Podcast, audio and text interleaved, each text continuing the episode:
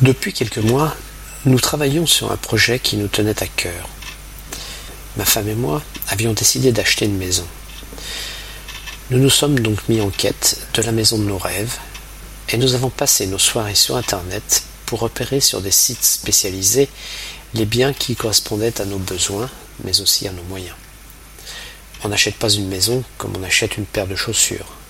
Il s'agit de faire tout de suite le bon choix. Une fois notre sélection faite, nous avons commencé les visites.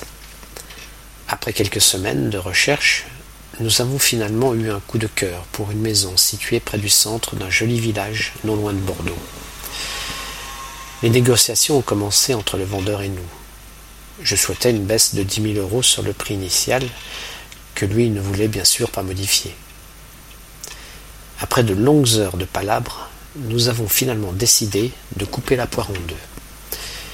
Couper la poire en deux signifie partager, répartir équitablement quelque chose, décider d'un compromis. En l'occurrence, il a accepté de baisser le prix, mais seulement de 5000 euros. Cela peut paraître une somme ridicule, mais il faut penser à toutes les dépenses qu'engendre l'achat d'une maison, et entre autres le coût du déménagement.